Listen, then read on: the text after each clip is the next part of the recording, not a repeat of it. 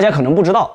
苹果公司最初的 logo 呢，和现在的是差别比较大的。当时苹果公司 logo 的创意来源呢，是来自于吊在牛顿头上的那个苹果，寓意着苹果公司也能够像牛顿一样致力于科技的创新。这个 logo 呢，其实寓意是非常丰富的，但是过于复杂，不便于记忆。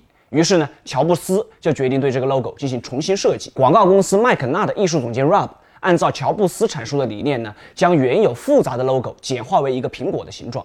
并且呢，还特意在苹果的一侧咬了一个缺口，以防让这个图形看起来像一个西红柿。同时，咬一口的英文呢是 taking a bet，而 a bet 与计算机术语当中的一个字节的英文 a bet 是谐音。那么这样的话，就刚好与苹果公司的行业属性不谋而合。于是，这个经典的 logo 便一直沿用至今。